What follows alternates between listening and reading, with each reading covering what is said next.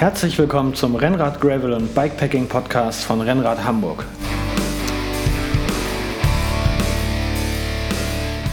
Hallo zusammen, ich freue mich, dass ihr wieder zu mir gefunden habt.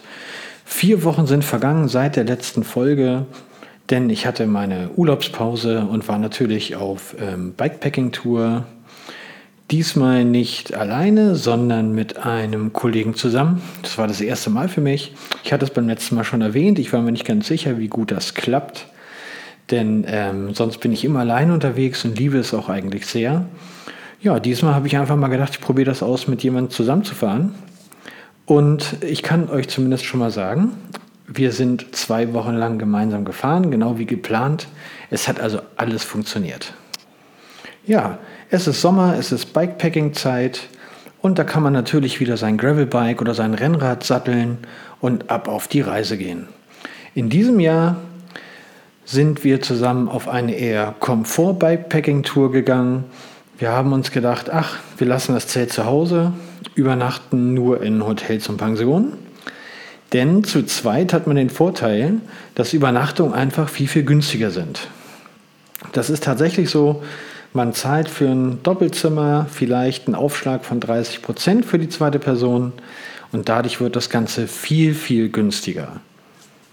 Gleichzeitig spart man auch noch so viel Gepäck, dass man das Zelt, Schlafsack, Isomatte zu Hause lassen kann. Das ist wirklich nur von Vorteil. Und so habe ich mir in meinem Gravelbike die komplette Lenkerrolle gespart. Das nimmt natürlich ein bisschen Luftwiderstand, wobei man das vielleicht bei mir äh, nicht so wirklich richtig merkt, aber ist vielleicht eine Kopfsache und ist cool. Und ich konnte vorne dann unter meinen Triaufsatz einfach eine schöne Food Pouch packen, wo man noch ordentlich was zu futtern reinstopfen kann. Und ich hatte eine zweite Food Pouch auch noch an meinem Lenker an der Seite. Ich war also gut versorgt. Und wenn ihr meinen Kollegen Markus fragt, mit dem ich unterwegs war, ich hatte auch immer sehr viel Angst, nicht genug zu essen dabei zu haben. Ich hatte also dieses Mal wie immer natürlich meine Arschrakete dabei, wo meine ganzen Klamotten drin waren. Ich hatte mein Top Tube Bag dabei, was ich mir erst kürzlich gekauft habe. Das ist ein Top Tube Bag, was wirklich ähm, über drei Viertel des Oberrohrs geht. Da kriegt man noch mal eine ganze Menge rein. Das fand ich sehr gut. Konnte ich mir einige andere kleine Taschen komplett sparen. Und natürlich mein Frame Pack, wo ich eigentlich alles drin habe, was ich brauche. Von Ersatzschläuchen, nein, das stimmt gar nicht, von Werkzeug ähm, bis hin zu Zahnbürste und Sonnencreme und allem anderen, was man eben noch so braucht. Genau, das nur grob umrissen. Neu hatte ich auch noch mit dabei ähm, eine Tasche, die ich unter das Unterrohr hängen kann. Also zwischen die Pedale sozusagen. Und dort hatte ich diesmal meine Ersatzteile drin. Also Ersatzschläuche und ein bisschen Werkzeug. Und ähm, das fand ich auch echt gut. Ich habe die Tasche nur einmal gebraucht. Ich musste nur einmal ran. Und deshalb macht die sich ganz gut da unten am Unterrohr. Also das kann ich tatsächlich jedem, der noch nichts in diese Richtung hat, kann ich das mal nahelegen, das auszutesten kann man ja in vielen Fahrradläden sich diese Taschen angucken und einfach mal unterhängen, ob das alles passt mit der Freiheit, mit den richtigen Schuhen dann natürlich ausprobieren und auch, dass das Vorderrad dort nicht anschlägt, denn letztendlich sind ja doch alle Fahrräder noch etwas anders. Ich möchte hier jetzt aber auch gar nicht zu sehr ins Detail gehen. Ich denke, dass ich an der einen oder anderen Stelle äh, meines Podcasts oder auch wieder meiner Blogbeiträge bestimmt wieder dahin komme und ein paar Veränderungen bzw. Anpassungen an meiner Packliste vorgenommen habe. Aber da komme ich einfach zwischendurch mal drauf. Ich würde sagen, wir äh, gehen einfach mal direkt los und ich steige schon mal ein in unsere Vorbereitung in Anführungsstrichen. Genau. Ziemlich klar war für uns, die Etappen möglichst von Tag zu Tag spontan zu planen und zu entscheiden, welche Strecke wir genau fahren, wie weit wir fahren sowieso. Das haben wir im Laufe des Tages immer entschieden. Und für uns stand auch von Anfang an fest, das hier wird keine Ultra-Distance-Challenge, sondern das hier wird ein Bikepacking-Urlaub. Und das ist es am Ende auch geworden und das ist auch gut so. Das war wirklich, wirklich richtig schön und erholsam, muss ich da mal sagen. Ja, ursprünglich hatten wir geplant, äh, mit dem Zug nach Bayern zu fahren. Das hatte ich in meiner letzten Folge, glaube ich, schon erwähnt.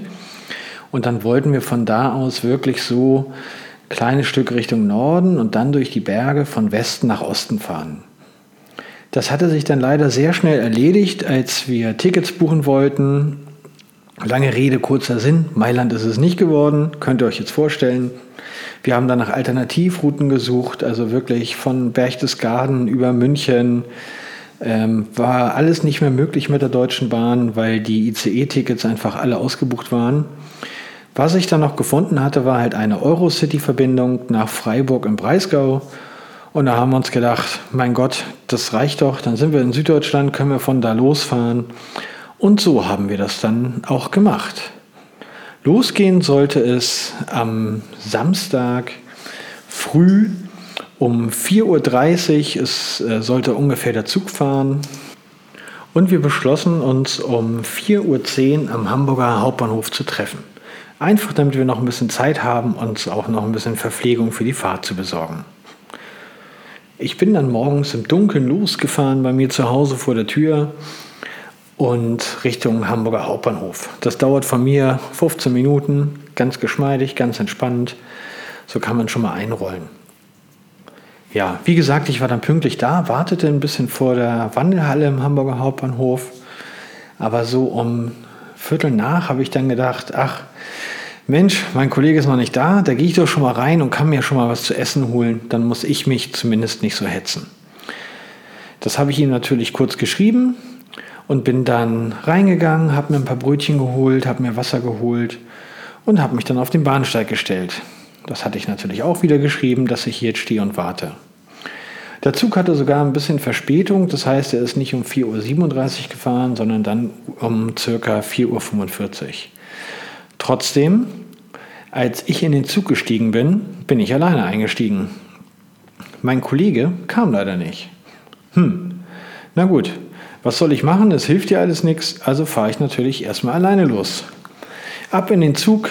Ähm, die erste Strecke konnte ich auch ziemlich lange drin sitzen bleiben, bis Karlsruhe. Das heißt, ähm, ich musste nicht ständig umsteigen oder ständig irgendwie aufsatteln und wieder absatteln.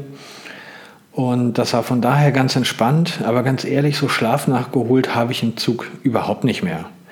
Ich kann eigentlich ganz gut sonst schlafen im Zug, aber komischerweise hat das diesmal nicht geklappt. Ja, in Karlsruhe umgestiegen, von da aus nochmal zweimal im Bummelzüge und ähm, da ging es auch schon Richtung äh, Freiburg im Breisgau. Leider ähm, ist vorher in Karlsruhe ein Bummelzug äh, Richtung Freiburg ausgefallen, weshalb der Zug danach, in dem ich dann war, natürlich total überfüllt war. Äh, das kennt ihr bestimmt. Das ist einfach immer so. Man will einen Zug kriegen und dann äh, fällt einer aus, ist der Bahnsteig voll, ist der Zug voll, man steht da zusammengequetscht. Es war natürlich alles voller Fahrräder. Es war halt Samstagmorgen. Ich denke mal, viele Leute wollten da irgendwie in den Schwarzwald zum Radeln. Aber na gut, da muss man dann halt kurz durch, zweimal eine Stunde, ähm, kriegt man dann auch noch hin. Da wird man nicht von sterben. Ja, mittlerweile hatte sich Markus auch gemeldet und äh, er hatte die ganze Zeit auf dem Zettel, dass wir erst Sonntag losfahren. Und das hatte er sich halt so eingebrannt, dass er äh, gar nicht darüber gestolpert ist, dass, ne, dass wir dann halt geschrieben hatten, wir treffen uns morgen. Aber schwamm drüber, hilft alles nichts. Er hat sich spontan einen Flixbus gebucht bis Freiburg der dann am Samstagabend in Hamburg losfahren sollte und er sollte dann Sonntag früh in Freiburg sein. Ich selbst kam so gegen 14 Uhr in Freiburg an, bin erstmal aus dem Bahnhof raus, habe mir noch was zu essen geholt, denn äh, für über 10 Stunden Fahrt äh, reicht natürlich äh, so ein komisches Brötchen vom Hauptbahnhof nicht. Und habe dann geguckt, wo in der Nähe des Freiburger Hauptbahnhofs ein Fahrradladen ist. Denn, Achtung, solche Sachen passieren immer nur, wenn man in Urlaub fahren will. Ich bin morgens auf dem Weg mit meinem Fahrrad Richtung Hauptbahnhof und ich verliere eine Schraube von meinen Glieds. Ich war mal ganz ehrlich, das hätte immer passieren können, aber nein, es passiert an dem Tag, wo man losfährt. Naja, war auch alles nicht so schlimm. Es war tatsächlich direkt am Freiburger Hauptbahnhof ein Fahrradladen, also zwei Minuten davon entfernt. Und der Kollege dort hat mir einfach eine neue Schraube reingedreht. Ich habe ein bisschen Trinkgeld in die Trinkgeldkasse geschmissen und alles war gut. Tja, ich hatte mit Markus halt abgemacht, dass ich natürlich auf ihn warte, damit wir dann danach gemeinsam starten können. Und so beschloss ich an diesem Tag erstmal nur 30 Kilometer bis zum Titisee zu fahren. Das heißt, ich bin dann erstmal raus aus der Stadt, genieße ein bisschen Natur und Wald. Und dann im kleinen Ort an einem schönen See dachte ich, das ist doch ein wunderschöner erster Tag, den ich nehmen kann. 30 Kilometer sind ja Lacher. Also bin ich losgefahren aus dem wunderschönen Freiburg raus. Die Stadt, äh, ich war mal als Kind da, hatte die aber natürlich gar nicht mehr in Erinnerung.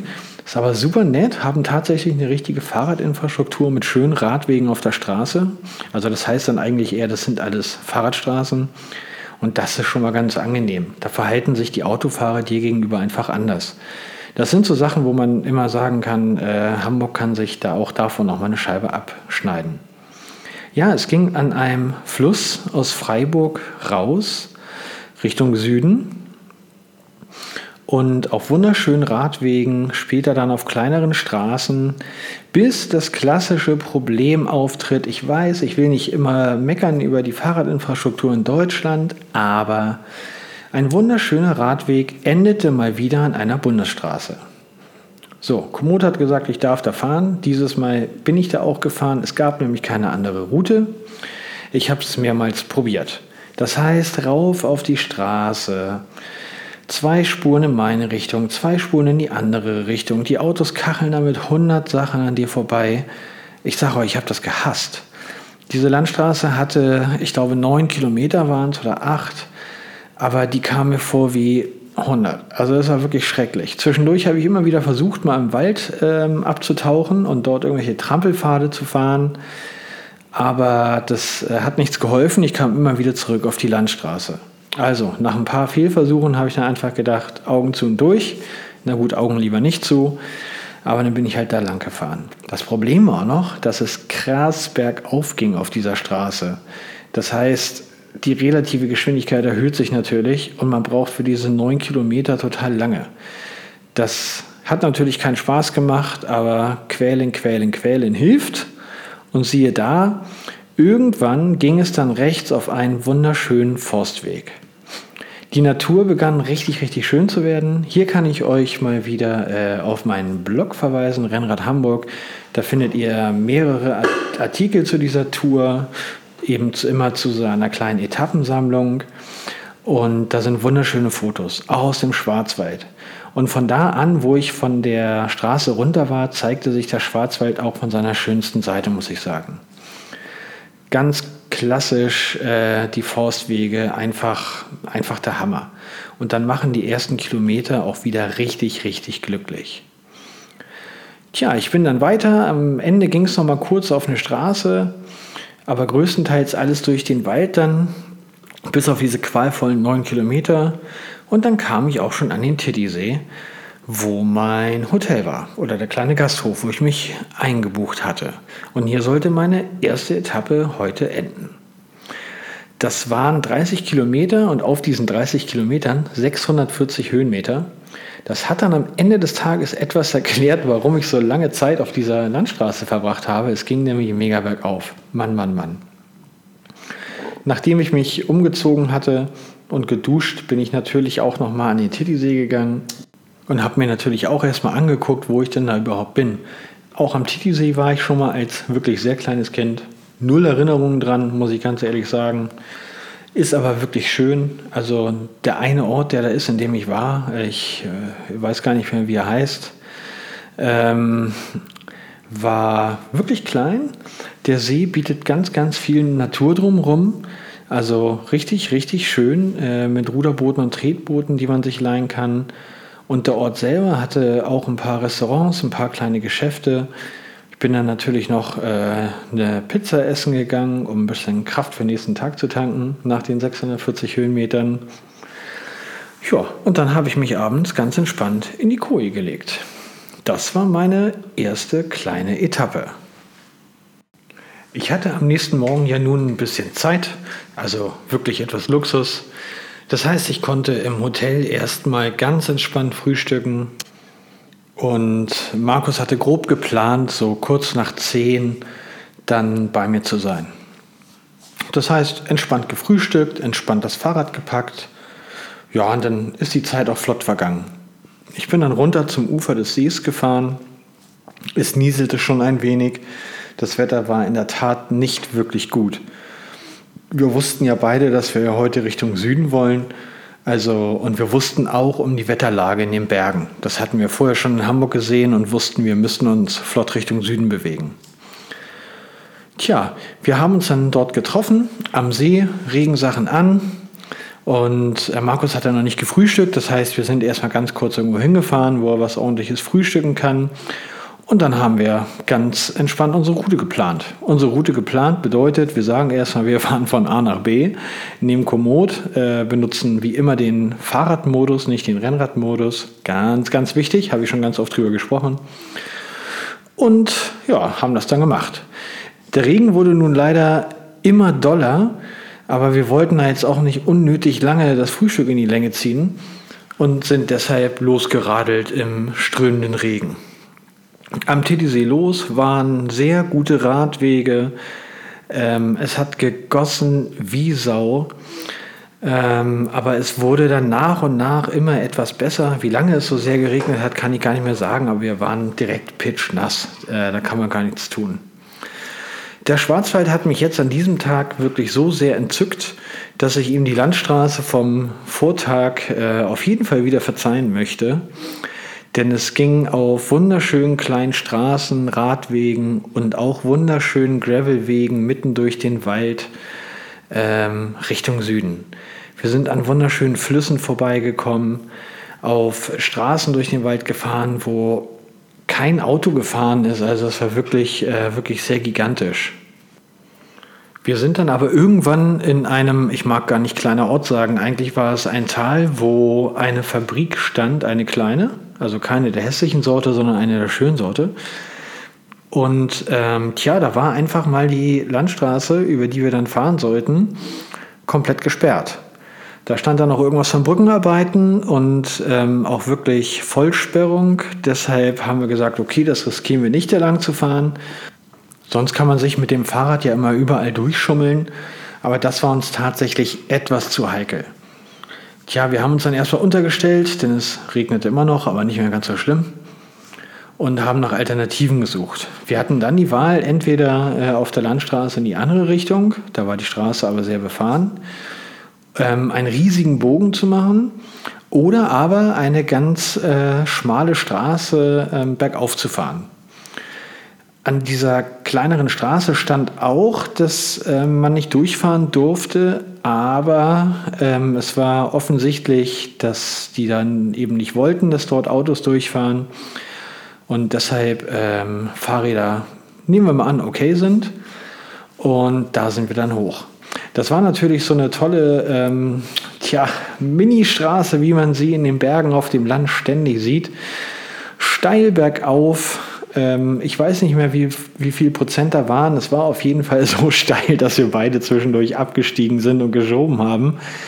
Ähm, das war äh, schon ziemlich hart. Oben angekommen, schiebend, kamen wir dann aber in einem kleinen Ort raus. Da waren so ein paar Höfe, da war ein kleiner Bäcker, also das war schon ein richtig schöner kleiner Ort. Ein älterer Herr stand auf der Straße, der äh, uns zwar angesprochen hat, wir ihm aufgrund seines Dialektes aber nicht verstehen konnten. Das nächste Mal lernen wir vielleicht etwas äh, schwarzwälderisch vorher. Das äh, ja, war, das ist halt so, ne? Das ist nicht so wild. Ja, von da aus ging es dann wieder auf eine schöne kleine Straße mitten im Wald, wieder ein Stück bergauf. Aber die Belohnung war, dass auf dieser Straße kein einziges Auto fuhr. Es ging erst ähm, eine Gravelstrecke bergauf, aber nicht mehr viel, denn wir waren ja schon ein ganz Stück oben. Und danach ging es auf eine Straße, auf einer Straße bergab, die eben auch komplett leer war, die so gepflastert war mit so ganz großen langen Platten. Ich hatte da mal ein Video von gepostet auf Instagram und äh, keine Ahnung, viele Leute haben gefragt, auf was für einer Straße seid ihr da denn gefahren? Und ein anderer Nutzer hatte geschrieben, dass die vielleicht einfach ursprünglich mal, weiß nicht, für Panzer gebaut wurde oder sonstiges. Ob das stimmt oder nicht, kann ich gar nicht sagen. Aber es war auf jeden Fall nicht unangenehm, auf diesen Platten zu fahren und es ging herrlich bergab. Und zwar, ich habe danach nachgeguckt bei Strava, es war zehn Kilometer lang einfach nur bergab. Ich glaube, das war die längste Abfahrt meines Lebens. Äh, einfach eine geile Abfahrt. Äh, was, was soll man da noch zu sagen? Ich glaube, das lieben wir alle, wenn es einfach mal so schön seicht, aber so doll, dass du es merkst, immer geil bergab geht. Ja, da hat der Regen uns auch nicht mehr doll gestört. Tja, wie gesagt, es sollte heute Richtung Süden, Richtung Schweizer Grenze gehen.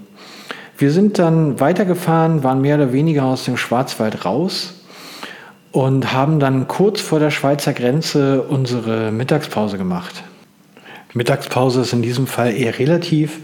Das war zumindest warmes Essen, denn es war nun schon kurz vor vier und ähm, wir haben dann dort an diesem Ort gleich geguckt, ähm, wie weit ist es noch zur Grenze, ähm, wie weit wollen wir heute fahren, wo nehmen wir uns ein Zimmer. Wir hatten erst gedacht, wir fahren direkt bis Zürich, weil wir eben dem schlechten Wetter äh, entfliehen wollten. Und haben dann gesehen, dass die Hotelpreise in Zürich wirklich sehr hoch sind und haben uns das dann verkniffen. Wir sind also an dem Tag noch so bis circa 20 Kilometer vor Zürich gefahren in ein ganz, ganz kleines Dörfchen und haben uns da ein Zimmer im Gasthof genommen. Das war auch super. Hierzu kann ich noch mal eine kleine Anekdote erzählen. Wenn man irgendwo auf dem Land ist, ähm, das, äh, der Gasthof war neben einer kleinen Kirche und die Kirche hat rund um die Uhr, also in unserem besonderen Fall auch nachts, alle Viertelstunde gebimmelt. Das heißt, bei Viertel nach einmal, bei halb zweimal, bei Dreiviertel dreimal und dann zu jeder vollen Stunde die komplette Uhrzeit. Gut, wir hier aus dem heidnischen Norden kennen das sowieso nicht, aber das war, das war mehr als äh, ungewohnt für mich. Ich fand es irre laut, obwohl ich eigentlich einen sehr festen Schlaf habe. Aber na gut, so ist das halt, wenn man mal eine Nacht um so ein Dorf schläft, was ich ja eigentlich total gerne tue.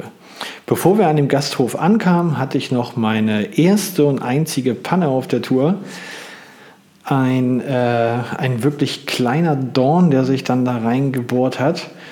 Ähm, war nicht weiter schlimm. Reifen wieder heile gemacht äh, und das hat auch die ganze Zeit, die ganze Reise über gehalten. Wir sind dann so kurz vorm Ende nochmal schön am Fluss entlang. Da wurde dann auch die Landschaft wieder ein bisschen schöner, muss ich sagen. Also im Gegensatz zu der Tiefebene zwischen Schwarzwald und Schweizer Grenze. Da wurde es dann nochmal ein bisschen schöner. Im Großen und Ganzen äh, muss ich aber sagen, ich bin ein sehr verwöhnter Bikepacker, was die Strecken angeht zumindest. Und ich fahre gerne abseits der Straßen, ich fahre gerne Gravel. Auf Straßen fahre ich überhaupt nicht gerne. Und ähm, das soll jetzt auch keine Pauschalaussage sein, aber ich habe tatsächlich mit Autofahrern in der Schweiz in der Vergangenheit die schlechtesten Erfahrungen gemacht, die ich irgendwo gemacht habe. Die besten äh, Erfahrungen habe ich tatsächlich in Italien gemacht. Auch wenn alle immer denken, die Italiener fahren irgendwie so chaotisch, nein, tun sie nicht. Äh, ich finde, Italiener fahren sehr transparent Auto. Wenn sie von hinten ankommen und sehen, dass ein Fahrradfahrer, dann hupen sie aus der Ferne ein bis zweimal, damit der Fahrradfahrer weiß, da kommt jetzt ein Auto und die überholen immer mit genügend Abstand. Ähm, hier in der Schweiz und auch meine vorherigen Male hatte ich immer den Eindruck, die überholen total dicht und haben einfach, äh, geben Fahrradfahrern keine Lebensberechtigung. Wer meinen Reisebericht kennt von meiner Riva del Garda Tour, da habe ich, glaube ich, schon mal so etwas Ähnliches gesagt. Zumindest erinnere ich mich da auch an eine ganz, ganz schlimme Schweizer Etappe. Ja, heute diese Strecke waren dann, also die erste gemeinsame Strecke mit Markus und mir, das waren knappe 80 Kilometer und da sind wir vom Titisee bis 20 Kilometer vor Zürich gefahren. Wunder, wunderschön, die Strecke, die Natur, alles entschädigt, was am Vortag auf der Landstraße passiert ist. Das Wetter war echt schlecht, das kann man so nicht sagen, das war richtig mies. Und ähm, das hat uns aber überhaupt nicht gestört, weil die Landschaft so schön war, die Straßen so schön waren, die Wege so schön waren. Also von daher muss ich mal sagen, top, top, Daumen hoch. Ähm, kann man sich mal gut umgucken, aber ich glaube, der Schwarzwald bietet da noch eine ganze Menge, was man so als Bikepacker erfahren kann. So, jetzt nehme ich euch mit auf meine dritte Etappe der Bikepacking-Tour und die letzte für heute in dieser Podcast-Folge. Und da geht es jetzt ja, direkt weiter, wollen wir nicht lange sammeln. Ja, am nächsten Morgen haben wir erstmal entspannt gefrühstückt, bevor es wieder auf die Straße ging.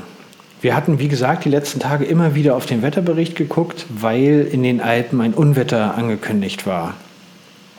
Und das sollte sich ebenso auf der Südseite, auf der Südtiroler Alpenseite, sage ich jetzt mal, ausbreiten. Und es sollte auch mit kräftigen Gewittern einhergehen. Regen ist eine Sache, das kann man super machen.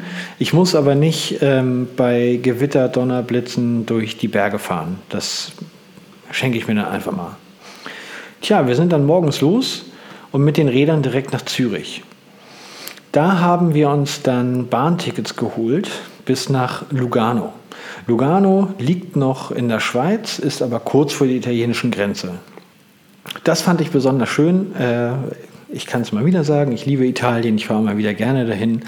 Ich finde die Menschen, die Landschaft, äh, die Städte, es ist einfach ein mega Flair. Und ja, geht, geht für mich irgendwie nichts rüber. Tut mir leid. Tja, sind wir nach Lugano und von dort aus dann auf die, ja, ich nenne sie jetzt Landstraße, ist aber eher eine kleinere Straße, ähm, am See entlang, 18 Kilometer bis zur italienischen Grenze und sind dort die typischen Straßen und äh, Galerien am See entlang gefahren. Das ist so ein Klassiker, äh, auf jeden Fall in Italien, aber auch in anderen Ländern an den Seen. Das äh, sieht einfach schön aus, auch wenn man da immer nah mit den Autos zusammen ist. Ähm, das ging aber an diesem Tag wunderbar. Da möchte ich mich ausnahmsweise mal nicht beschweren. Wir hatten vor unserer Abreise in Hamburg, natürlich lange vorher, die elektronische Einreiseanmeldung für Italien ausgefüllt. Das muss man in Zeiten von Corona machen. Und da bekommt man dann per Mail einen QR-Code zugeschickt, den man an der Grenze vorzeigen muss. Das sind halt die Art von Vorbereitung, die einfach mittlerweile Pflicht sind. Tja, wir sind dann halt mit dem Fahrrad an die Grenze gefahren. Sehen wollte das niemand. Und der Grenzer hat uns einfach durchgewunken. Wir sind dann weiter bis in den ersten Ort ähm, in Italien gefahren und haben dort erstmal den ersten Cappuccino getrunken. Absolute Pflicht, erste Gelegenheit, erster Cappuccino.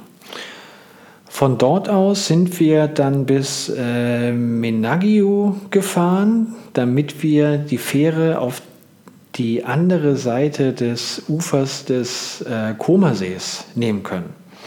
Denn Menagio liegt am Comer See und wir wollten gerne an diesem Tag noch auf die andere Seite des Ufers. Das Wetter war nicht nur mittlerweile super gut, sondern auch meine Laune war super gut. Seit dem Moment, wo wir über die italienische Grenze gefahren sind, hat sich einfach meine Stimmung extrem gesteigert.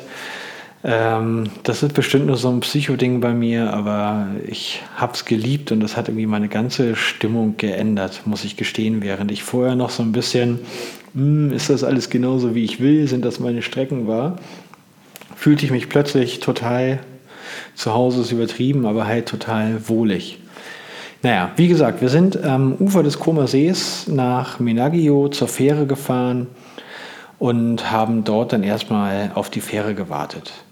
Während wir da standen, haben wir schon gesehen, oh, hinten in den Bergen, da entwickeln sich ein paar Wolken. Und zwar nicht nur so ein paar kleine Wolken, sondern richtig dicke graue und schwarze Wolken. Wir sind dann auf die Fähre nach äh, Varena gegangen auf die anderen, andere Seite des Ufers. Von dort aus mussten wir noch circa 15 Kilometer bis nach Abadia Lariana, wo unser Hotel für die Nacht war, fahren und haben dort auch tatsächlich ein bisschen in die Pedale getreten. Ich glaube, wir hatten auf den letzten 15 Kilometern knapp einen 30er Schnitt. Wir haben da auf der Straße noch einen anderen Rennradfahrer, einen Italiener getroffen. Der ist erst, als es nach der Fähre direkt ein bisschen bergauf ging, an uns vorbeigefahren. Fünf Kilometer später äh, hatten wir ihn wieder, weil wir einfach so im Tritt waren und so geballert sind. Es gibt einfach so Momente, auch auf so einer Reise oder es kann auch ganz normal beim Training am Deich sein, da hat man plötzlich das Gefühl, man kann alles. Und das war genau so ein Moment. Ich hätte es am Ende nicht viel länger geschafft. Also wir haben da ordentlich Tempo gemacht. ähm, weil ich tierisch Hunger hatte zum Schluss. Aber ja, das ist einer dieser Momente, wo man denkt, yes, das läuft irgendwie, das war spitze. Der italienische Fahrradfahrer war sehr nett, der hat sich dann danach bei uns hinten rangehängt und dann haben wir natürlich noch ein bisschen gesabbelt. Der hatte einfach seine Trainingsrunde gedreht und deshalb macht man ja solche Touren, um andere Leute zu treffen, sich mit dem zu unterhalten und ja, einfach gute Laune zu verbreiten. Dann kamen wir am Hotel an in Abadia Lariana. Es war ein, ich sag mal, sehr einfaches Hotel, was aber natürlich super ist. Ähm, sehr gemütlich. Wir hatten ein Zimmer im Erdgeschoss, hatten einen Balkon, wo wir die Räder raufstellen konnten. Das heißt, wir mussten die weder draußen stehen lassen, noch in irgendeiner Garage tun oder sonst was, sondern direkt am Zimmer auf dem Balkon. Das hat auch immer den Vorteil, dass man nicht sämtliche Sachen vom Fahrrad abpacken muss, sondern äh, man bedient sich dann einfach aus der, zum Beispiel in meinem Fall, ich habe immer sehr viel in der Rahmentasche, wie schon erwähnt, da bedient man sich dann einfach draus und muss nicht alles erst in irgendwie einen Turnbeutel tun oder so, so wie ich das eben mache. Tja, abends haben wir dann noch sehr, sehr lecker essen. Wie gesagt, das Hotel war ein sehr einfaches Hotel in einem, ich sage mal, eher so äh, 70er Jahre Gebäude. Hätte auch eine Grundschule sein können. Und da war ganz oben war ein Restaurant drin, was mir überhaupt nicht aufgefallen ist. Da sind aber ein paar Leute reingegangen, als wir was zu essen gesucht haben. Und dann stand oben so ein ganz kleines Schild, ganz unscheinbar. Wir sind dann einfach mal hoch und haben gedacht, okay, gucken wir mal, was da ist. Und siehe da, da hat sich ein richtig geiles Restaurant aufgemacht. Also es sah schick und hip und nett aus. Ähm, super Kellner. Es war einfach alles total nett. Haben uns da was Leckeres zu essen bestellt. Das Essen war mega gut und preislich ging das in Ordnung. Auch dafür, dass das am Koma See war. Ja, und dann sind wir voll gefressen sozusagen ins Bett gefallen, haben sehr gut geschlafen. Und das war auch notwendig, denn am nächsten Tag ähm, sollten uns so einige Überraschungen erwarten.